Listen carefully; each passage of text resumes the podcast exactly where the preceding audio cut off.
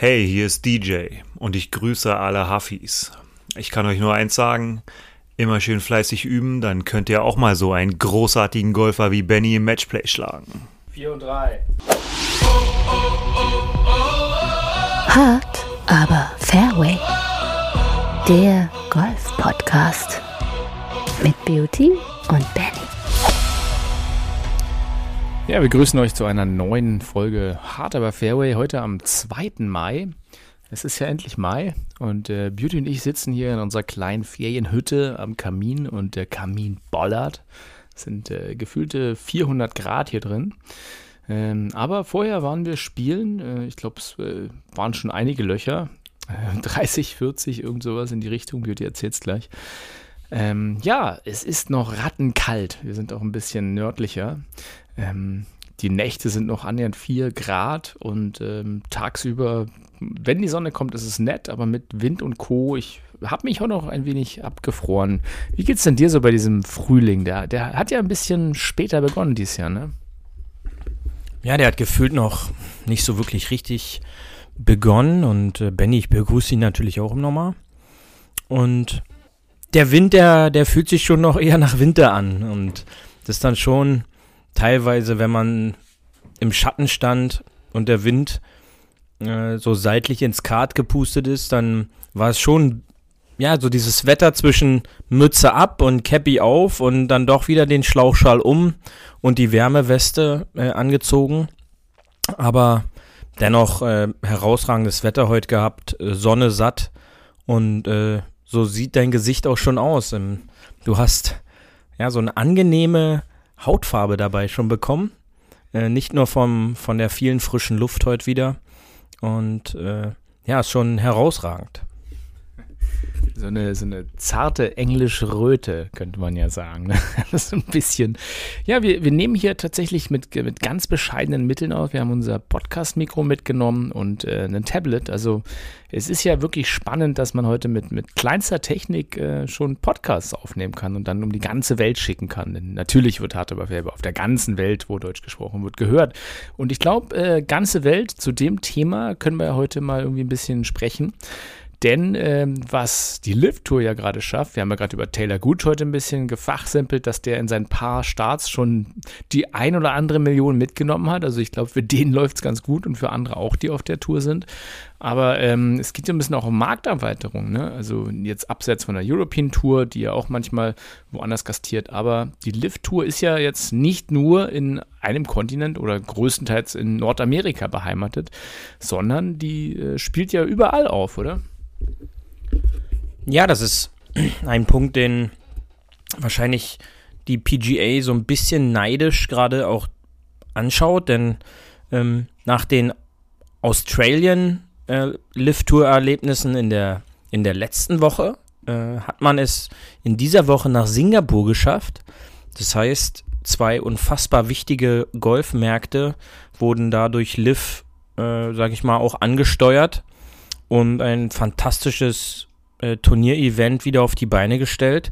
Mit eben Australien und äh, Singapur, wo aktuell die PGA Tour nach der gesamten Umstrukturierung des Turnierkalenders und so ein bisschen das ja, Abschaffen der äh, World Golf Tournament Series, äh, der WGC-Turniere, äh, das quasi jetzt nur noch in, in Richtung Mexiko, Puerto Rico im, im Laufe der Saison bisher ging, ist das schon für die Lift-Tour, glaube ich, ein unglaublicher Erfolg. Und äh, wenn man da so ein bisschen reingeschaut hat oder sich auch die, Zus äh, die Zusammenfassung angeschaut hat, äh, neben dem bescheidenen Wetter zwischendurch vielleicht mal, waren unfassbar viele Zuschauer auch äh, vor Ort. Und äh, war natürlich diese Woche mit einem Playoff zwischen Sergio Garcia und äh, Taylor Gooch wieder eine fantastische Veranstaltung. Und ähm, ja, du hast es jetzt gesagt, äh, Taylor Gooch hat es jetzt geschafft, in 13 Turnierstarts äh, knapp über 19 Millionen Dollar schon zu verdienen. Und das ist natürlich dann ein angenehmer, netter Nebenverdienst. Und wie mein Bruder es auch so schön heute auf der Runde gesagt hat, ähm, wie dann anfangen, auf einmal Spieler zu performen, wenn sie ein sicheres Einkommen, Einkommen haben und nicht mehr wirklich sich drüber Gedanken machen müssen, äh, kann ich eigentlich für diese Woche finanziell das Ganze abdecken oder eben nicht, dann kommen solche Leistungen wie bei Gucci jetzt raus. Ist vielleicht ja auch eine schöne Sache. Ich meine, wir haben ja auch Chase Köpker gesehen vor, ich glaube, letzte Woche war das oder vorletzte Woche, ich erinnere mich gar nicht mehr. Der hat ja auch tatsächlich äh, bei einem Hole-in-One in Australien, ähm, da sind ja auch alle so ein bisschen ausgeflippt, wie es sonst nur bei der Phoenix äh, Open ist, äh, beim Waste Management Open. Ähm, da, da, sind die Bier, Bierdosen und Bierkelche quasi auf die, auf die, äh, auf das Spielfeld ge, ge, geflogen bei seinem Hole in One. Und ich meine, Chase Köpker war jetzt auch niemand, der so wirklich im Rampenlicht gestanden hat. Aber klar, wenn du auf der Lift-Tour jetzt bist und da verpasst dir ja kein Cut, ist ja ein No-Cut-Event, ähm, du hast da dein Geld ist vielleicht ein bisschen entspannter. Deswegen ist natürlich diese Early Mover Nummer vielleicht jetzt von einigen, auch von Pereira und Co. gar nicht so doof gewesen. Ähm, denn die machen da jetzt einfach stetig ihr Geld und können da ein bisschen befreiter aufspielen. Und ähm, ja, am, am Ende hat es ja auch Mickelson gesagt, das, das OWGR, also das, das Official World Golf Ranking, das ist halt irgendwie ein bisschen antiquiert und überholt. Und er denkt auch, dass halt die Majors dort äh, einen Weg finden werden, die besten Spieler performen zu lassen. Und das hast, hast du ja bei Augusta gesehen und bei den Masters, dass es schon auch ganz gut ist, auch dort die besten Spieler zu haben. Und das hat ja auch Liv mit oben mitgespielt. Da spielen ja immer noch gute Spieler, kannst du ja nicht sagen. Von daher, was denkst du? Wird, wird das, wird das äh, World Ranking dort überholt werden oder gibt es da ein Update oder denkst du, dass äh, das sklavisch an den PGA Tour Sachen bleiben wird? Also ich glaube schon, dass über in, den, in der nächsten Zeit es dort da keine Veränderung gibt, denn solange dieser Streit zwischen PGA Tour beziehungsweise zwischen dem Commissioner Monahan und ähm, der Lift Tour halt immer noch aktuell ist und das Ganze noch nicht geklärt ist, versucht, denke ich mal schon die PGA Tour, dass das aktuelle Ranking-System beibehalten wird, denn das stärkt natürlich die Position der PGA Tour Spieler, ähm, was dafür sorgt, dass bei den Major-Turnieren eben immer weniger Lift-Tour-Spieler zugelassen sind, die sich dann irgendwie andersweitig dafür qualifizieren müssen, über offene Qualifikationsturniere, die es ja für die Open, für die US Open und auch PGA Championship gibt. Und demnach glaube ich nicht, dass es dort aktuell eine Anpassung des äh, World Golf Handi äh, Rankings, nicht Handicap, sondern World Golf Rankings äh, eben gibt. Und wird spannend zu verfolgen sein, wie und wann das überhaupt besprochen werden kann, dass es dort Anpassungen gibt. Denn äh, es muss ja quasi das grüne Licht geben, dass es bei diesen Veranstaltungen von LIV eben auch World Golf Ranking Points gibt und äh, die Spieler haben natürlich die Möglichkeit, äh, Punkte zu sammeln äh, bei potenziellen Einladungen von DP World Tour Veranstaltungen oder eben bei Asian Turniere, wo natürlich dann extrem wenig Punkte vergeben werden, denn die Rechnung ist ja so, dass je besser platzierte Spieler bei einem Turnier sind, wo wir halt wieder bei diesen Elevated Events auf der PGA Tour sind, dort gibt es dann halt die dicken Batzen an World Golf Ranking Points und da sehe ich dann halt schwarz für die Lift-Tour-Spieler in der nächsten Zeit, denn Woche für Woche rutschen die in den Rankings quasi runter. Und nur vereinzelt Spieler haben jetzt in den kommenden Monaten bei den nächsten Major-Turnieren eben Möglichkeit, wichtige Punkte dahingehend zu sammeln, um sich in der Weltrangliste zu halten, beziehungsweise teilweise zu verbessern, so wie es jetzt Köpker und Mickelson beim Masters gelungen ist. Und äh, da denke ich dann halt schon, dass ähm, das nicht verändert wird. Äh, es wird natürlich die Zukunft dann zeigen. Ähm, Woche für Woche gibt es da sicherlich auch Upgrades, denn das ist natürlich auch ein Thema mittlerweile bei Topspielern, die auch auf der PGA Tour sind. Ähm, und glaube ich, nach dem nächsten Major wissen wir dann schon wieder mehr, wie denn da potenzielle Lift-Tour-Spieler dann wieder abgeschnitten haben. Und dann wird dieses Thema natürlich jetzt Monat für Monat neu aufkommen. Sollten da weiterhin gute Leistungen von Lift-Tour-Spielern stattfinden und die dann da auf einmal im Ranking-System oberhalb der 100 teilweise geführt werden, gibt es, glaube ich, dann schon den ein oder anderen, der die Sache kritisch hinterfragt. John Rahm äh, war ja auch letztens im Interview der gesagt hat, dass ähm, das ganze Weltranglistensystem quasi ja nicht aktuell ist, denn man hat ja gesehen, welche Qualität die Spieler haben, die auf einmal im Masters äh, um den Sieg mitgespielt haben. Ja, das Ganze zieht sich ja auch noch weiter bis zum Ryder Cup und Co. Ne? Da fehlen ja jetzt auch, in Anführungsstrichen, gerade auf europäischer Seite, glaube ich, ein paar gute, sehr gute Spieler. Ähm, ist natürlich die Frage, wie lange kann man auf die verzichten? Und äh, das ist ja auch hinsichtlich irgendwie deutschen Spielern zum Beispiel, habe ich mich auch oft gefragt, was, was ist da, wer ist der nächste große Star vielleicht so aus Deutschland? Ich meine, nach Bernhard Langer und Martin Keimer gab es jetzt keinen Riesennamen mehr. Und das ist natürlich ein bisschen traurig. Also an alle, die da draußen natürlich sind, wir drücken euch die Daumen, dass ihr der nächste Star werdet. Oder es sind ja auch der ein oder andere schon auf der Tour, äh, auf der, auf der äh, PGA Tour sowohl als auch auf der European Tour. Aber es ist noch nicht so der ganz große Breakthrough. Ne? Ähm, hast du da irgendjemand äh, im, im, Blick, wo du sagst, naja, vielleicht auch aus deutscher Sicht, äh, der kommt nach Martin Gemmer vielleicht auf die Live Tour oder äh, auf die PGA Tour oder wird da mal wirklich was gewinnen? Puh, schwer zu sagen.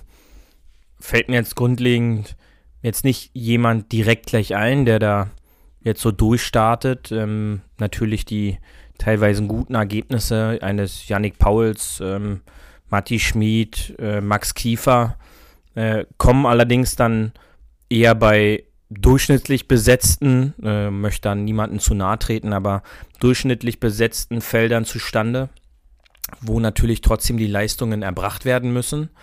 Aber ähm, die Spieler haben es bisher nicht geschafft, auf der ganz großen Bühne so ein bisschen äh, ihren Stiefel dort mit abzudrücken, um, um da ein Zeichen zu setzen und äh, mal vorne aufzutauchen. Das, was sein Martin Keimer auch über viele Jahre in den letzten zehn Jahren geschafft hat. Und ähm, da sehe ich aktuell jetzt nicht jemanden, der sich da groß aufdrängt und dann vielleicht auch in ein potenzielles Ryder Cup Team für Europa ins Gespräch bringt.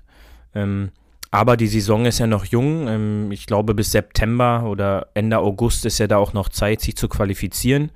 Vielleicht startet jetzt äh, Matti Schmid auf der PGA Tour auf einmal durch. Ähm, Stefan Jäger äh, aus deutscher Sicht äh, ist einer, der dann, weil er ja auch immer nur in den Staaten spielt, da ab und an mal auf einem Leaderboard auch vorne geführt wird. Leider oftmals nur so Freitag oder Donnerstags. Am Wochenende hapert es dann immer manchmal noch aus unerklärlichen Gründen vielleicht, wo dann auch sicherlich äh, der, das Thema Druck und ähm, die Psychologie eine, eine Rolle spielt.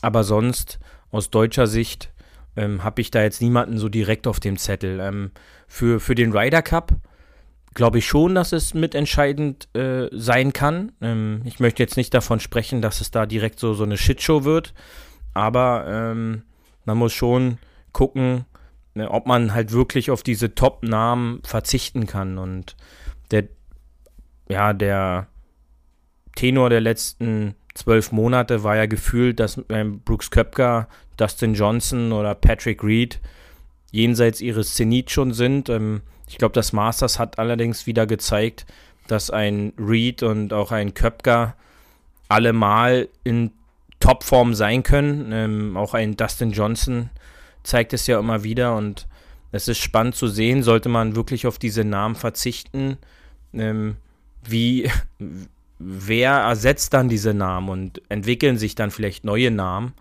ähm, auf europäischer oder im europäischen Team sehe ich das jetzt vielleicht nicht so ähm, krass, da ja im Grunde die ältere Generation der Europäer da weggegangen ist. Ähm, und ich glaube nicht, dass in der ja, aktuellen Form, die die so zeigen, ein, ein Stenson, ein ähm, Poter, auch wenn Garcia jetzt im Stechen war, es war so sein erstes Ausrufezeichen auf der Lift-Tour, dass die da groß jetzt fehlen im europäischen Team. Aber du weißt auch selber, die Europäer sind jetzt auch nicht so mein bevorzugtes Team beim Ryder Cup. Demnach äh, ist mir das auch wirklich wurscht. Ähm, bei, bei den Amerikanern äh, sehe ich das halt so, dass sicherlich gute Spieler danach kommen. Ähm, aber das Ganze ist dann halt so, wie, wie ist die Strahlkraft ähm, ohne die großen Namen, auch ein Deschambeau, das sind halt immer so Spieler, die auch gewisse Themen mit sich bringen. Und ähm, die neumodernen Spieler, die so hochkommen, sind relativ durchgewaschen und gefühlt alle gleich vom, von der Attitude, von der, von der gesamten Art, dass es da halt wenig Reibungspunkte tatsächlich so gibt. Außer jetzt vielleicht bei M. Kentley, dass er potenziell zu langsam spielt. Ähm, aber sonst sind es halt irgendwelche Clean Sheets, ähm, die jetzt nicht wirklich Ecken und Kanten haben. Meinst du denn, dass irgendwie so ein richtig großer deutscher Name fehlt, dass es auch so ein bisschen an unserer ja, Golfkultur hier liegt? Ich meine, äh, die, die richtig guten Spieler aus deutscher Sicht spielen ja dann meistens auch schon in den Colleges in Amerika. Und ich weiß aus äh, Erzählungen, dass tatsächlich die Leute, die hier dann wirklich gut sind oder gut gesehen werden aus den Clubs, ähm, da halt einmal rüberfahren mit 16, 17, 18 und dort dann gegen Juniors, die 13, 14 sind, dann haushoch verlieren, weil dann doch die Qualität da drüben nochmal ein ganz anderes Level hat als hier bei uns. Ne? Also wenn man bei uns, äh, sage ich mal, gutes Handicap hat und vielleicht alle Turniere gewinnt, ist man da drüben, äh, ja, wird man von dem, von dem Junior High School State Champion mal eben weggeputzt. Und das ist natürlich, ist es eine Entwicklung, weil einfach sehr viel mehr Leute dort Golf spielen oder weil einfach die Golfkultur viel weiter ist, auch in der Förderung in Amerika. Ich glaube, das ist, hat einfach was mit der, mit der Sportkultur zu tun. Ähm, schick einfach mal so ein, ein Highschool-Fußballteam ähm, hier nach Deutschland äh, und dann gegen so ein Leistungszentrum von so einem Bundesligisten, die ja dann zusammen so eine Sportschule betreiben, ähm, dann sieht das andere, andersrum halt genauso aus. Und ich glaube schon, dass Golf halt dort eben einen komplett anderen Stellenwert hat als, als hier wo du halt immer noch komisch angeschaut wirst, wenn du als Jugendlicher oder als Heranwachsender eben nicht zum Fußball oder zum Handball fährst nachmittags, sondern deine Golftasche schnappst und auf den Golfplatz fährst. Und das ist ein, ein, ein glaube ich, Hauptpunkt, der dazu führt, dass eben da die Qualität und Qualität entwickelt sich, wenn sich Qualitätsspieler gegenseitig auch messen und miteinander trainieren und äh, Dinge über Dinge sich austauschen und wie schwer ist es halt oft in dem ein oder anderen Club, dass richtig gute Spieler richtig gute Spieler um sich rum haben.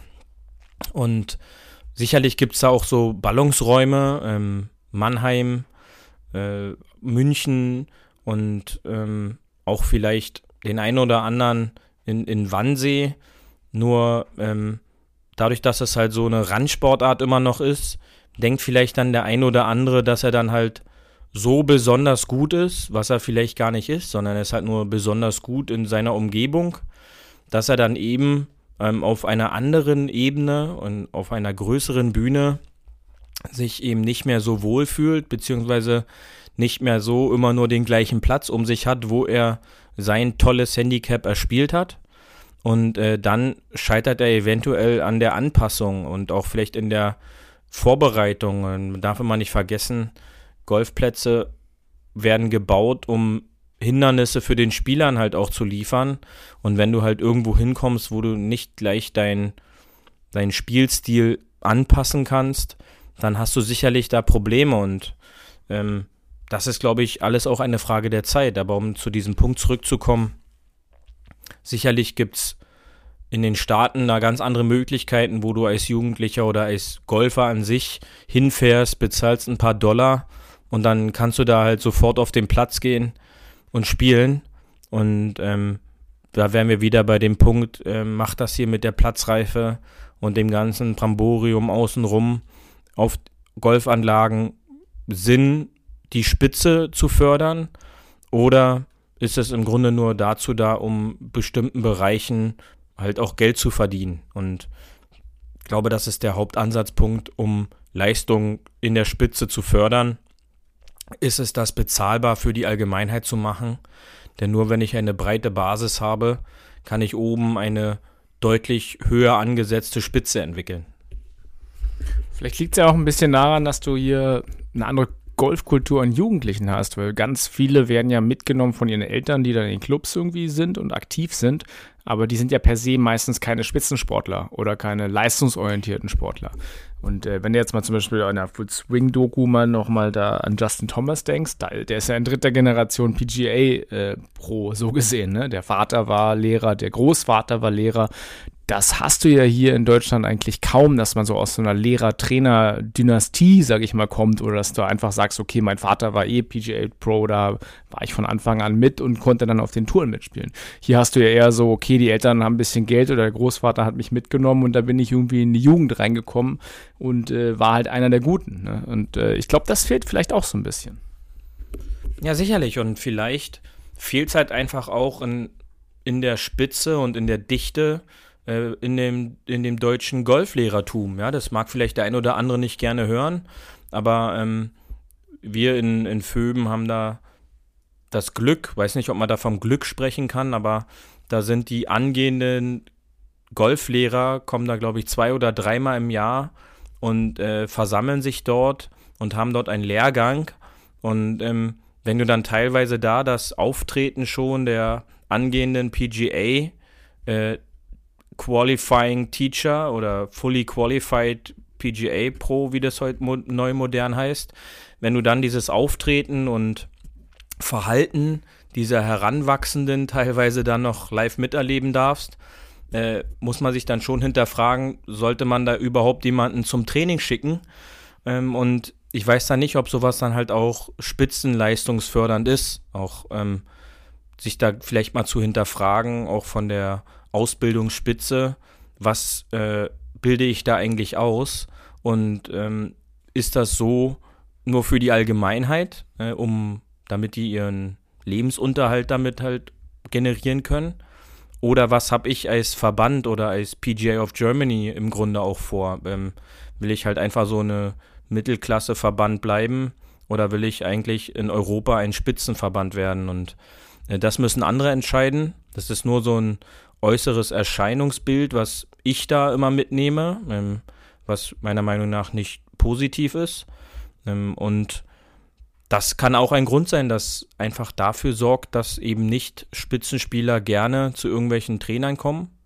Ähm, denn wenig gute Trainer, ähm, wir hatten das Glück und hatten mit den Marian bei uns ja schon einen zum Gast, ähm, aber davon gibt es halt in Deutschland einfach zu wenig, die einen gewissen Ansatz haben ähm, die über den Tellerrand auch neben der PGA of Germany äh, rausschauen und äh, sich trauen, auch andere Wege zu gehen.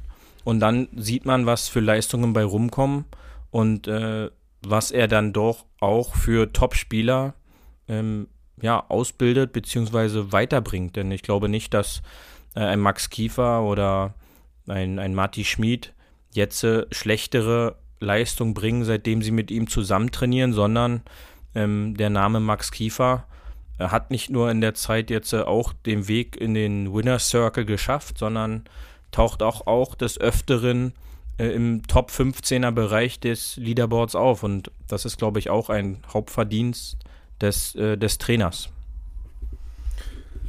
Ja, du hattest ja mal gesagt, äh, du findest, dass so gerade diese Kinderkurse, äh, Kinderbeschäftigungskurse eher hier sind, als wirklich so ja, gut, mit Kinderkursen müssen wir immer überlegen, was, was macht den Spaß, aber ganz oft werden ja Kinder beim Skifahren oder beim Golfen oder Co. einfach so abgestellt, weil die Eltern sagen, ich will mal in Ruhe hier meine, oder die Großeltern, ich will meine 18 Loch laufen. Ne? Und da ist natürlich so ein bisschen, vielleicht fehlt hier so ein bisschen dieses Leistungszentrum oder mal, wenn ich ins Lachbarland jetzt nach Dänemark schaue und mir da die, die Insta-Seite von dem Kali anschaue, Andres Kali Golf oder wie heißt, ähm, da, da kannst du ja wirklich zig junge Leute mit Top-Schwüngen sehen. Ne? Und das, äh, das fehlt mir hier so ein bisschen in Deutschland. Ja, das ist halt so dieses, ähm, dieses Korsett, was da sofort gleich zugezogen wird. Ähm, würde man das in einer Bambini-Mannschaft oder in einem in einer F- oder E-Jugend äh, im, im Fußballverein sofort machen, dann würden die ganzen Kinder halt wieder nach Hause rennen. Ja, und was ist das Erfolgserlebnis äh, in den, in den Jugendfußballmannschaften oder in den, in den Anfangszeiten? Da, da geht es halt um den Ball. Und ähm, selten sieht man halt, dass es bei diesen Sachen halt auch um den Ball geht. Ähm, dass die Kinder selber aus ihren Erfahrungen dort, sag ich mal, wertschöpfen und nach vorne kommen, sondern es wird sofort gleich reglementiert, was kleine Kinder mit 5, 6, 7, 8 Jahren zu tun haben. Und ähm, das müssen die die ganze Woche schon in der Schule, äh, müssen die ruhig sitzen und müssen zuhören, was der Lehrer von denen will und die sollen dann irgendwelche Seiten aufschlagen und Aufgaben lösen und dürfen nicht aufstehen und rumrennen, sondern dürfen das teilweise vier, fünf Stunden machen und im Anschluss noch Hausaufgaben und dann kommt das Wochenende und dann müssen die zwei Stunden im Golftraining da weitermachen. Glaube ich, ist jetzt nicht ein erfolgreiches Ziel oder ein erfolgreicher Weg, junge Spieler oder junge Golfer bei der Stange zu halten. Denn wir alle wissen, dass wenn irgendjemand sagt, du bleibst jetzt hier und der macht es jetzt und hört zu, was er sagt und macht das, was er sagt, ist erstmal der Grundantrieb eines Kindes, genau den Weg dagegen zu machen und ähm, gelangweilt vielleicht sogar auch noch zu sein, weil es macht ja keinen Spaß, nur auf dem Puttinggrün zu stehen und jetzt soll ich da einfach den Ball immer dahinter patten und jetzt soll ich das machen und dann das machen. Und ich glaube, dass in den Altersstrukturen einfach eher das selbst ausprobieren. Das natürlich alles im Rahmen der Sicherheit und dass da nichts passiert, aber dass so ein Kind relativ schnell selber mitbekommt, wie er den Schläger zu bewegen hat, ist einfach Learning by Doing. Und wenn es halt zwischendurch mal keinen Bock hat, sollte ich halt nicht dafür sorgen, dass das Kind weiter irgendwo hinkommt, denn das stärkt eigentlich immer nur den Punkt der Unlust und das Verlangen danach, nie wieder Golf zu spielen, denn ist quasi wie so ein Tier, was ich dazu abrichte, wenn ich sage, jetzt gibt's Fressen oder lass uns spazieren gehen, dass es genau weiß, was als nächstes kommt. Und äh, wenn ich dann so ein Kind halt immer dazu zwinge, auf den Golfplatz zu fahren, dann weiß es im Grunde schon, wenn ich jetzt gleich in dieses Auto steige, dann folgt in einer halben Stunde zwei Stunden pure Langeweile oder vielleicht pure Verzweiflung. Und niemand hat irgendwie Bock darauf auf irgendwas, was er vielleicht nicht hinkriegt. Und das sorgt im Grunde, wie ich schon gesagt habe, dazu, dass so eine Spielerin oder so ein Spieler nie wieder auf den Golfplatz kommt. Und das ist quasi kontraproduktiv zu dem, was man eigentlich erreichen will. Und äh, der letzte Punkt dahingehend ist auch der, dass im Grunde die Eltern sich dann fragen sollten, mache ich das so richtig? Denn oftmals erlebt man es ja so, dass sie ihrem Hobby nachkommen und so ein angebotenes Kindertraining für 5 oder für 10 Euro, ich habe keine Ahnung, was das kostet, äh, aber eine billige Alternative ist, äh, das Kind quasi mal für zwei Stunden abzuschieben und äh, seine Ruhe zu haben. Und äh, das finde ich ist eigentlich das Schlimmste, was man nur machen kann. Also vielleicht, äh, also es gibt ja, es gibt ja tatsächlich wenn man auch mal wieder nach Amerika schaut, ganz witzige Kindertrainings-Tools, die nie eingesetzt werden, habe ich jedenfalls noch nicht gesehen. Da gibt es ja wirklich so große Schläger aus Plastik, die so ein bisschen einem Golfschläger ähneln und eher so Tennisbälle, sage ich mal, die benutzt werden, wo man aber trotzdem die Schlagtechnik und den Schwung an sich schon mal kriegt. Und dann gibt es so große Dartscheiben, äh, wo du dann quasi mit diesen äh, Bällen einfach dort Zielscheiben schießt oder dann gibt es so eine riesen äh, aufblasbaren Amusement Parks und sowas alles. Aber das wird ja hier überhaupt nicht eingesetzt, ne? Das hast du ja gar nicht. Das, ähm, ja, das ist natürlich ein Punkt. Ähm, ich weiß nicht, tatsächlich so muss man mehr in, in, Kindertraining gucken, aber was du schon sagst, stimmt schon ein bisschen, dass da dieses Ruhigsein beim Golf und die anderen Golfer nicht stören wollen und dieses äh, Aufpassen und, und hohe Konzentration, das ist ja eher was, wenn dann für größere Kinder und nicht für kleine Kinder. Also da fehlt so ein bisschen dieser Fun-Aspekt und vielleicht ist es ja auch ein bisschen das, was Golf so abschreckt, weil es ja per se gehen ja, glaube ich, gerne Kinder zu Minigolf, weißt du, weil es irgendwie witzig und lustig ist und dann kannst du ein bisschen rumtoben und naja, dann schießt du da durch die Windmühle und wenn nicht, ist auch nicht, auch nicht so schlimm. Aber beim großen Golf, da hast du halt die, die Wiese und äh, ja, dann äh, jetzt musst du erstmal dich dahin stellen und jetzt musst du den Schwung so machen und jetzt nein, so ist falsch und geh mal nach da und jetzt mach mal dies und das.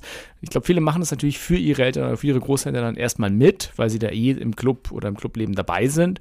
Ähm, aber ja, das, ich glaube, so rein intrinsisch Golf, ja, ist, glaube ich, schwer. Das ist, kommt eher im späteren Alter, wenn dann.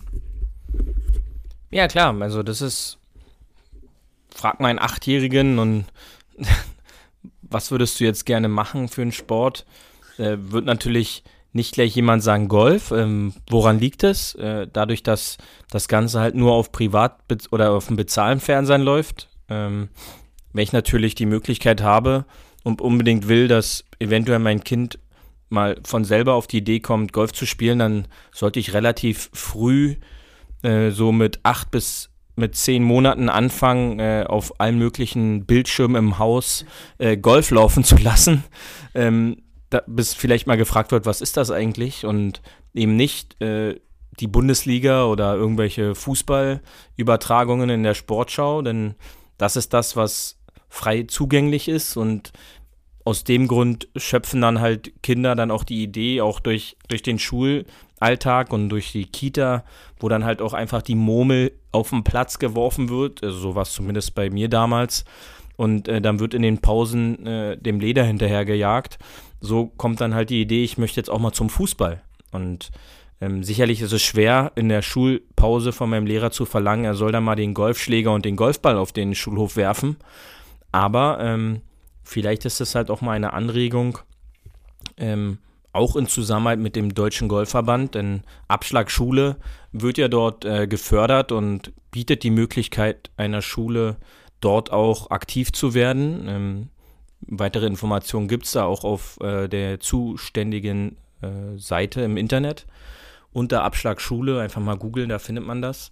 Äh, da gibt es die Möglichkeit, sowas dann halt auch an Schulen anzubieten. Und so kann ich Kinder ranführen, ähm, auch mal so einen Golfschläger vielleicht in die Hand zu nehmen, aber jetzt nicht äh, jemanden zu zwingen, ähm, ab äh, auf den Golfplatz und jetzt hast du zwei Stunden das zu machen. Ich glaube tatsächlich, wenn ich das ja so mal rekapituliere, wo Kinder mit Sport in Berührung kommen, ist es ja über die Schule größtenteils. Äh, du bist in einer Schule, du hast danach die AGs, ne? diese klassische, in deiner Grundschule wird AG Fußball, Handball, Karate, irgendwas angeboten in der in der Tonhalle deiner Schule. So, und dann ist natürlich für die Eltern einfach zu sagen, hey, nach der Schule gehst du noch zu AG irgendwas. Ähm, dieses Abschlagschule ist natürlich schön, aber das gilt ja eigentlich immer nur für Schulen, die nahe eines Golfplatzes sind, doof gesagt. Also Fahrservice eine Stunde bis zum Golfplatz aus der Mitte einer Großstadt wird ja wenig passieren. Von daher bräuchte es ja eigentlich, was ich auch wieder sage, diese, ja, entweder, entweder so eine, so eine mobile, ähm, mobilen Simulator, den du in der Turnhalle aufbauen kannst, auch für zwei Stunden, ne, wo du sagen kannst, hey, hier, der Golflehrer kommt auch äh, nach Hamburg in die Innenstadt, hier, wo es keinen Golfplatz gibt, in eine, in Schule. Und äh, da können Kinder halt mit in Berührung kommen. Denn tatsächlich ist ja, ist ja, glaube ich, das größte Problem, dass gerade in den Großstädten, es gibt ja sehr wenig zentrale Golfplätze. Die sind ja meistens außenrum oder irgendwo im ländlichen Bereich. Äh, also wenn man natürlich das Glück hat, die Schule ist neben dem Golfplatz, okay, dann, dann ergibt sich das. Aber für alle anderen müsste es doch eigentlich auch ein cooles Konzept geben. Und dann meine ich ja entweder diese, diese aufblasbaren Sub-Air-Dinger, wo du halt irgendwie so ein bisschen Golf-Feeling kriegst mit Zielschießen und irgendwas. Da gibt es ja wirklich äh, Snag at Golf, heißt es, glaube ich. Das ist total spannend. Ähm, das würde ja wahnsinnig gut auch in der Tonhalle funktionieren. Gibt, ist halt hier nicht so verfügbar einfach. Und Lehrer, die das unterrichten, gibt es ja auch kaum. Und ich glaube, es gibt auch keine einzige Schule, die äh, Golf unterrichtet in ihrem Sportprogramm, in ihrem Rahmenprogramm. Vielleicht gibt es die, aber ähm, ich, ich kenne sie nicht. Auf jeden Fall ist es nicht, sage ich mal, Fußball oder Basketball, was einfach bundesweit überall mal eben gemacht werden kann. Denn äh, die, ich glaube, zur Grundausrüstung einer Sporthalle gehört halt eben nicht irgendwie ein Golfschläger oder irgendwie eine, eine Ausrüstung, die in die Richtung passt. Von daher wäre natürlich cool, wenn man mit äh, irgendeinem großen Anbieter als äh, Deutscher Golfverband kooperieren könnte und dann ja, vielleicht so eine, so eine Tour machen kann, so, so wie so ein, der Simulator kommt in deine Schule gefahren, weißt du, so irgendwie ist da eine Woche. Das, das glaube ich, fände ich ganz schön. Darüber würde ich mich, äh, das, das, da würde ich mich ein bisschen bemühen, sage ich mal. Ja, also sollten äh, Mitarbeiter von, von Trackman Werbung an dieser Stelle ähm, zuhören. Ähm, ich würde gerne äh, einen Trackman für meinen Sportunterricht äh, nutzen. So, so könnte ich äh, meine Schüler äh, des Grundschul, äh, Grundschulschüler könnte ich da den Golfsport deutlich besser näher bringen, ähm, wenn ich gleich die perfekten Daten und da bietet Trackman ja die besten Werte, die man sich nur ähm, wünschen kann, ähm, könnte ich dann perfekt im Sportunterricht mit einbauen. Äh, mindestens eine feste Stunde in der Woche. Und äh, die können sich gerne mal bei uns melden. Äh, vielleicht bekommen wir da was hin. Ähm, und sonst noch äh, Sportunterricht, äh, Festgolf, weiß ich. Genaueres kann ich natürlich nicht sagen. Weiß ich aber, dass äh, der Stolpe äh, bei uns hier im Berliner Raum mit der äh, Sportschule Berliner Golfclub Stolpe Heide mit einer Sportschule zusammen kooperieren und dort ihre Leistungsspieler äh, in der Schule mit einbauen äh, und, und, und somit das Golffach, äh, Schulfach Golf äh, dort mit auf der Tagesordnung steht. Und äh, das ist natürlich the next step, ähm, um dieses Modell Golf, wie es an den Colleges und sowas gespielt wird in den Staaten, auch, ähm, sag ich mal, auf den deutschen Markt so ein bisschen zu bringen. Und das ist natürlich dann, wenn du so eine Leistungsspieler hast, die Bundesliga spielen, die den Alltag Golfspieler oder sich vorstellen, vielleicht professioneller Tourspieler werden zu wollen, ist das natürlich äh, unabdingbar, sowas dann eben nicht zu haben, denn äh, so ist das auf dem Niveau, was Bundesliga-Fußballmannschaften haben, die mit ihrer ansässigen Fußballschule oder Leistungsjugendabteilung äh, äh, das Fußballfach äh, zweimal mindestens täglich haben, ist das natürlich dann perfekt, um junge Spieler äh, noch besser machen zu können. Ja, klar, das kannst du nicht auf alle Schulen und alle Mannschaften und Clubs übertragen, aber äh, auch dieses Modell hat es jetzt mittlerweile nach Deutschland, hier in den Berliner Raum ge geschafft. Ich glaube auch, dass im Bereich äh, Mannheim, da unten bei äh, in der Region Mannheim-Vierenheim, glaube ich, auch so Modelle sind. Äh, St. Leon Roth hat, glaube ich, auch äh, Schulfach äh, Golf. Äh, und äh, da gibt es schon vereinzelt Leistungsstützpunkte in Deutschland.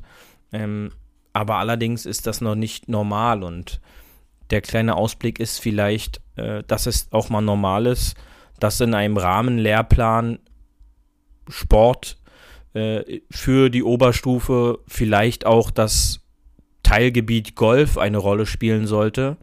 Ähm, denn wir alle wissen, dass auch das Training im Golf genug Hirnschmalz kostet äh, und äh, das ja doch dem Schulunterricht sehr nahe kommt. Ja, die Frustrationstoleranz der Schüler, die muss natürlich wieder nach oben gehen. Wenn man schon sein Abitur nicht downloaden kann, dann noch wenigstens einen Golfkurs belegen. Ja, ähm, ich würde sagen, wir haben ja ein bisschen jetzt hier geplaudert und philosophiert. Wir freuen uns natürlich, falls äh, da die Entwicklung irgendwie Richtung Golf weitergeht und ähm, schickt uns gerne euer Feedback oder eure Ideen dazu immer gerne an podcast.golf1.de. Wir freuen uns auf Vorschläge oder Interviewpartner oder natürlich sämtliche Anfragen. Ähm, ich würde sagen, das Getränk der Woche heute auf, äh, das, weil es ja gerade hier steht, ist ein wunderschönes Heineken, ohne, ohne Schleichwerbung zu machen, mit 0,0 äh, Alkohol. Das, das hat dir geschmeckt. Äh, ist tatsächlich das polnische Heineken. Von daher wissen wir nicht, ob es genauso schmeckt woanders. Ähm, ja, nach diesem äh, wunderschönen Golftag ähm, würde ich mal sagen, ja, Apple Podcast. Oh, da kriege ich gerade die Meldung rein von unserer Redaktion. Äh, wir sind in der Schweiz auf Platz 4 der Podcasts. Äh, das muss man natürlich auch mal kurz erwähnen. Also an alle Schweizer, die uns immer hören, ein herzliches Grüezi und äh, wir freuen uns natürlich über eure großzügige Goldbarrenspende auf unser deutsches Konto. Das ist ja für euch, das ist ja nix quasi. Ähm, also Grüezi und Hallo in die Schweiz und ähm, wir hören uns nächste Woche wieder. Ich gebe die letzten Wochen noch, äh, letzten Worte noch zu Beauty ab. Wir wollten eigentlich nur 10 Minuten machen. Guck, jetzt sind wir schon wieder bei einer vollen Länge ge ge gelandet. Ähm, wir freuen uns nächste Woche wieder aus dem regulären Studio, also jetzt aus der Datsche, nächste Woche wieder aus dem Studio und Beauty gibt euch die letzte ähm, Salbung, sage ich mal. Genau, und ähm, ich hoffe natürlich, dass es jetzt so richtig mit unserer Golfsaison losgeht. Ähm, die ersten Turniere fanden ja schon wieder statt. Äh, die ersten Golfverbandsmeisterschaften haben auch schon wieder stattgefunden. In diesem Sinne nochmal herzlichen Glückwunsch nach Stolpe, die äh, Mannschaftsmeister hier in GVBB geworden sind. Und ähm, für den restlichen wünsche ich natürlich eine angenehme Woche. Geht raus, ordentlich spielen, immer schön auf den Fairway bleiben und wir hören uns dann nächste Woche wieder. In diesem Sinne, tschüssi! Das war hart, aber Fairway. Wir hören uns nächste Woche.